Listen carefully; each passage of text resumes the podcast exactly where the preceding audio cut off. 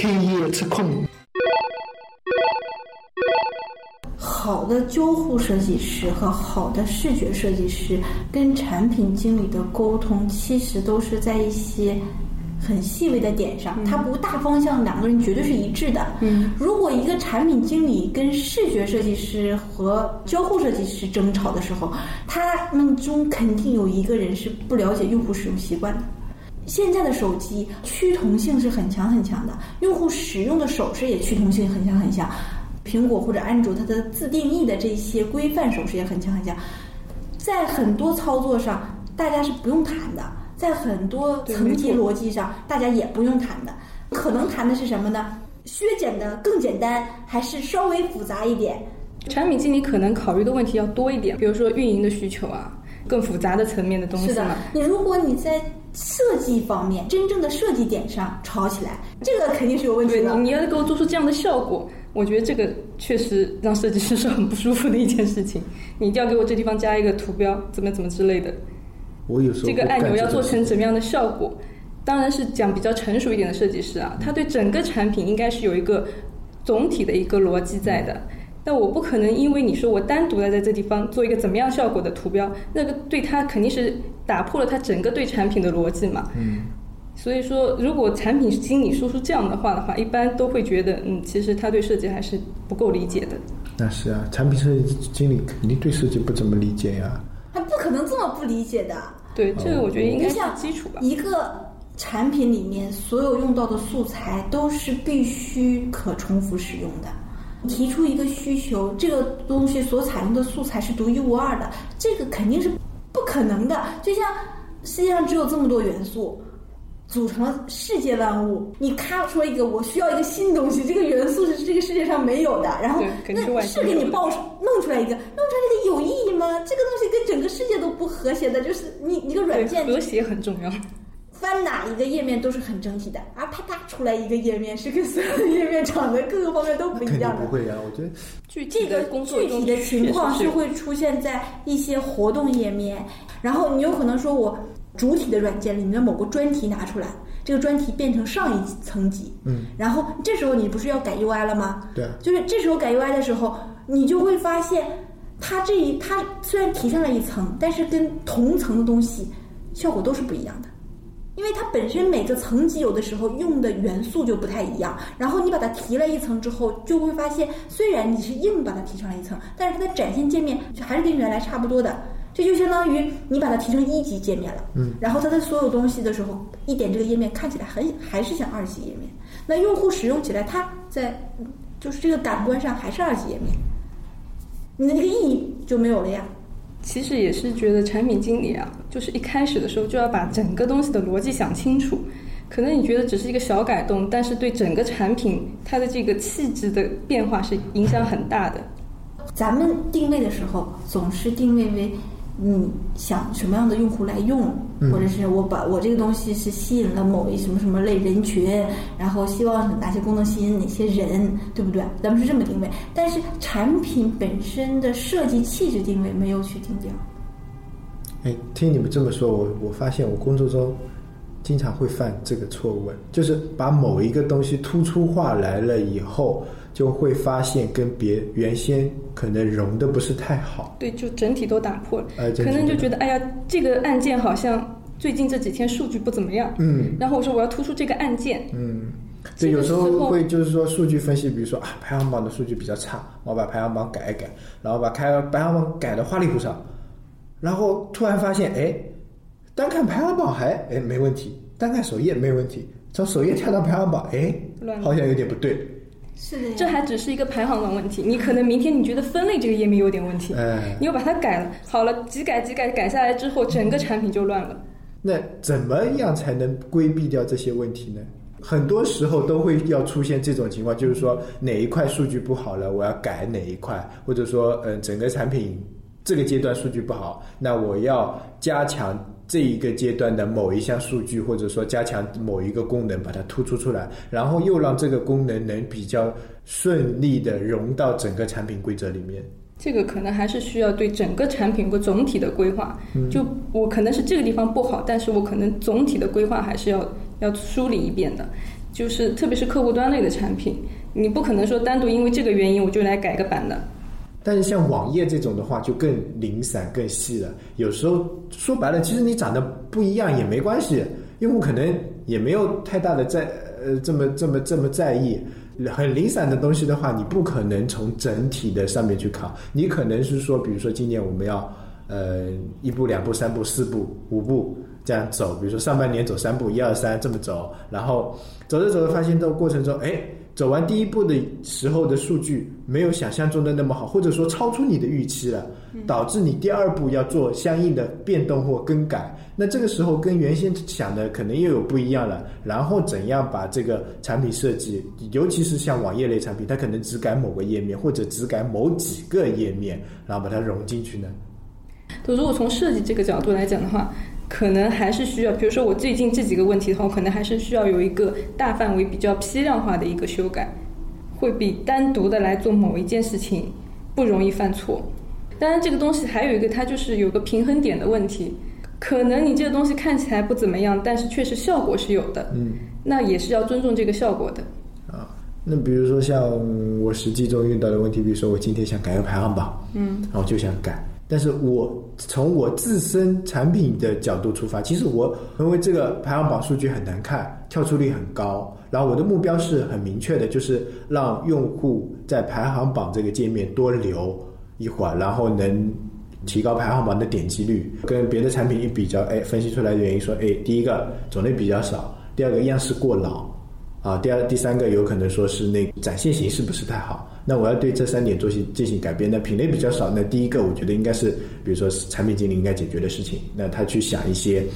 排行榜的算法、排行榜的种类，然后让用户产生感兴趣的一些东西放在这上面。第二个就是说展现形式比较老，也不是说比较老，或者说比较不合理的话，看看改一个形式会不会产生不同的效果。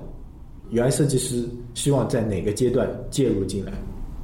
因为像这个的话，可能是短期的有些需要取得一些效果的嘛，这本来时间就短嘛，那肯定是一开始你说啊这个数据不好，那肯定就开始跟 UI 设计师探讨，包不不光是 UI，可能跟其他各方面都同步开始探讨嘛，问题出在哪里，然后这东西怎么改？那如果涉及到的 UI 的话，首先你这个是一个产品，整体产品它肯定是有一套原则的，就设计原则。那我不在不跳出这个原则的基础上，尽可能的怎么来修改，能够改善这个问题。第二的话，如果说是觉得，嗯，这个可能是我整套产品都会有这个问题，我 UI 整个什么东西都需要大改，这个就不是简单的只改这个页面的问题，也有可能只是从这个页面出发，我整个产品都要更新这样的情况。你给一个页面罗列了 n 多 n 多 n 多不好想要改的东西。然后你是逐一击破，这个是这个页面的大忌，因为一个页面抢人眼球的只有一点，嗯，所以你逐一击破就造成了分散了用户的注意力，反倒每个都没有成功。你肯定是要改一样东西，使这几点一起搞定，而不是我因为一个而改一点，我因为它的分类太少。然后我先把分类增拓，因为都抓不住眼球，然后我再改这个页面的布局，然后我再因为它就不够新颖，然后再改页面的配色和就是这种各种展现形式比例，这些东西应该是一下子解决的，而不是逐一解决的，就是配合起来的嘛。分析出来这个东西有有七点不好，很想一次性把这七点全部改过去。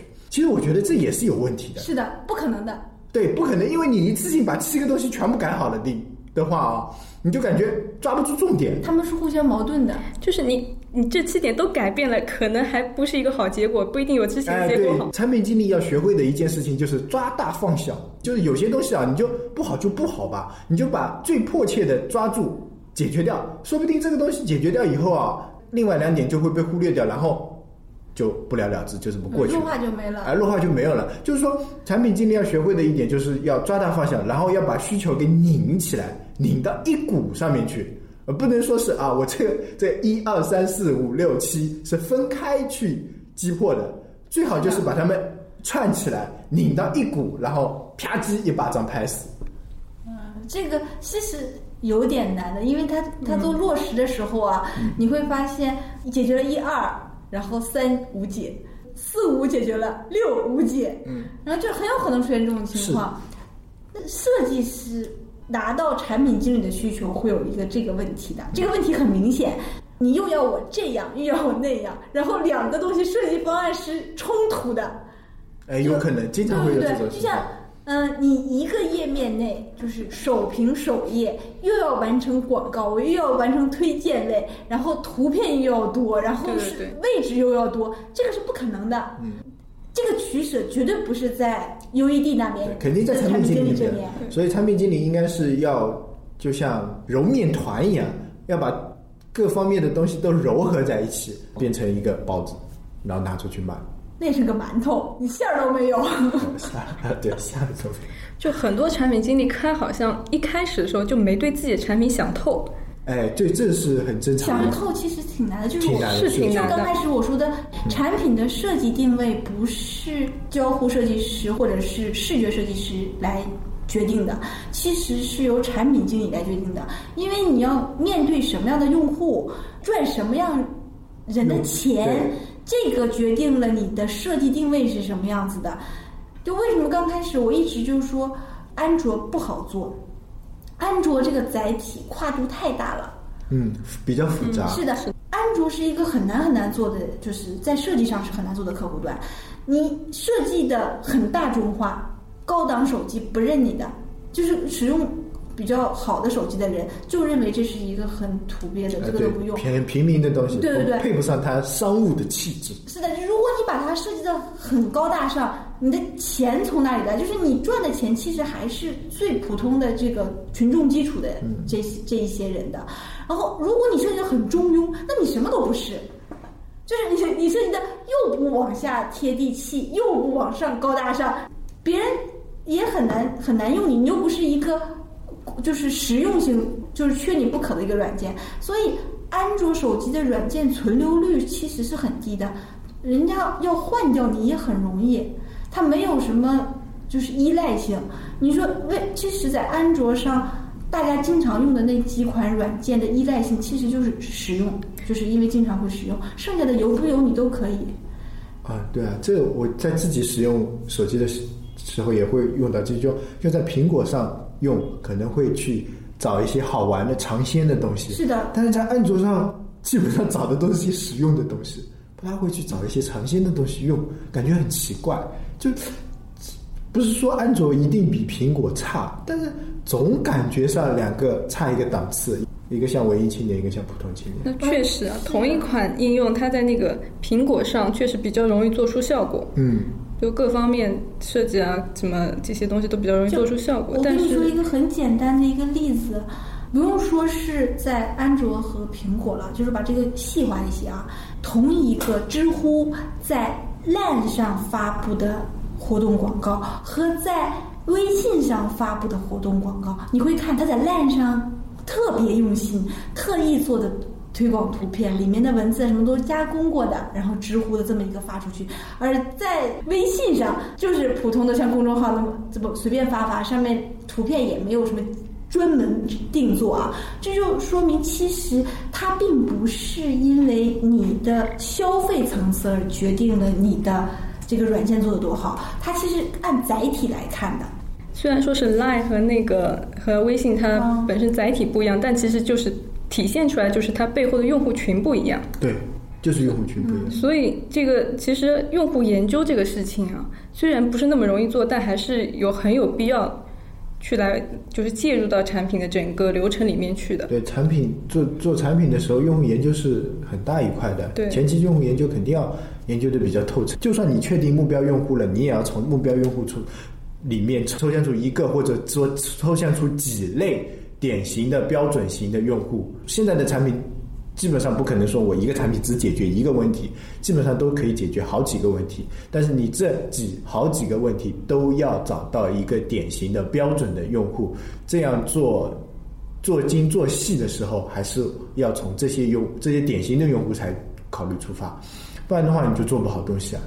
就像很多产品就是觉得做不好，很大一个原因是，首先它没有做好定位，嗯，它就没有找到这个产品我服务的典型的这个人群。这样一来的话，后面很多工作是很难开展的。可能想着想着就产品经理也想散了，那设计师也不知道我往哪个方向去发展。就很多东西就没有了依据。对，这个就就就让我想到一个笑话，就是写标语，在不同的地方写标语是不一样的。比如说计划生育这样，在城大城市写就是少生优生。幸福一生啊，大家都能懂。你要写到你，你如果写到那个农村啊，很乡下的那种农，是少生优生计划，呃，怎么幸福一生，别人懒得理你。那时候农村的标语是怎么写的？就是说要致富，少生娃，多养猪。你看，所以说就是应该说面向的群众不一样，你的设计的标语也不一样。但是软件会出现这个问题，就是我们是执行，上面是领导，嗯，领导就会跟你讲一个全网的概念。就是我们经常会，领导开会的时候找咱们聊的时候，我们要面向全网，我们要做互联网。这时候他就把用户啊，包括他自己，全都搂进来了。啊，其实想象中都是这样子的，就最好我的产品是所有人都离不开我这个。但是设计不能这样的，你你从设计出发的时候，嗯，就是你定位产品的时候这是很大的，你连功能都要定位进去。但是你跟 UED 谈的时候，肯定是要告诉他个明确的，我们想要一个什么风格的，或者什么样一个面向一个什么样用户的。那经常有些产品经理就是啊，我们要一个上档次的，那这个有品质的页面，这个两个两个词其实是很难把握的。上档次和品质这个东西，咱们的大领导跟产品经理说，产产品经理有的时候就一笑了之了啊，我这个去想一想。但是你做执行产品经理的，你要把所谓的领导或者是想象中的那个品质和上档次，给它量化掉，告诉 UED 我要一个什么样子的。但是这个量化就会出现两个方向的概念，起码在现在出现两个方向概念，就是以前现在我们经常讨论的拟物和扁平，不管是在哪一个手机软件都会出现这个情况。现在连那个互联网，就是网页也会出现这两个分歧嘛？我们从来不觉得这两个是有矛盾的。但是落实的时候，这两个矛盾特别大，你只能选择一条路走。对，因为设计这个东西就是一一百个人里面有一百个哈姆雷特，每个人的想法都不一样的。就算是同一个词“品质”好了，每个人对品质的理解不一样。是的呀。你生活在什么圈子，生活在什么高度，你对品质的理解程度就差很多。所以就是不能去猜测我的用户是怎么样的，对，我就跟你说我要上档次的。可是你偏偏你这个产品就不光说是互联网产品啊，现在你是针对农村市场的，那你可能你一上档次，你所谓国际化一来之后，反而是用户不能接受的。所以是设计其实是非常理性的，那你的大众用户在哪里，你就要以他的角度来出发。就是现在的这些产品啊，它首先它是一个工业产品，嗯，包括我们的应用软件这些，它都是一个工业化的产品，它面向的受众是很广的，嗯，它就不光像是一个艺术品，可能我有一个人欣赏你这些作品就可以了，对，所以你不能有太多的个性化的东西在里面，不能有太多个人附加的东西在里面，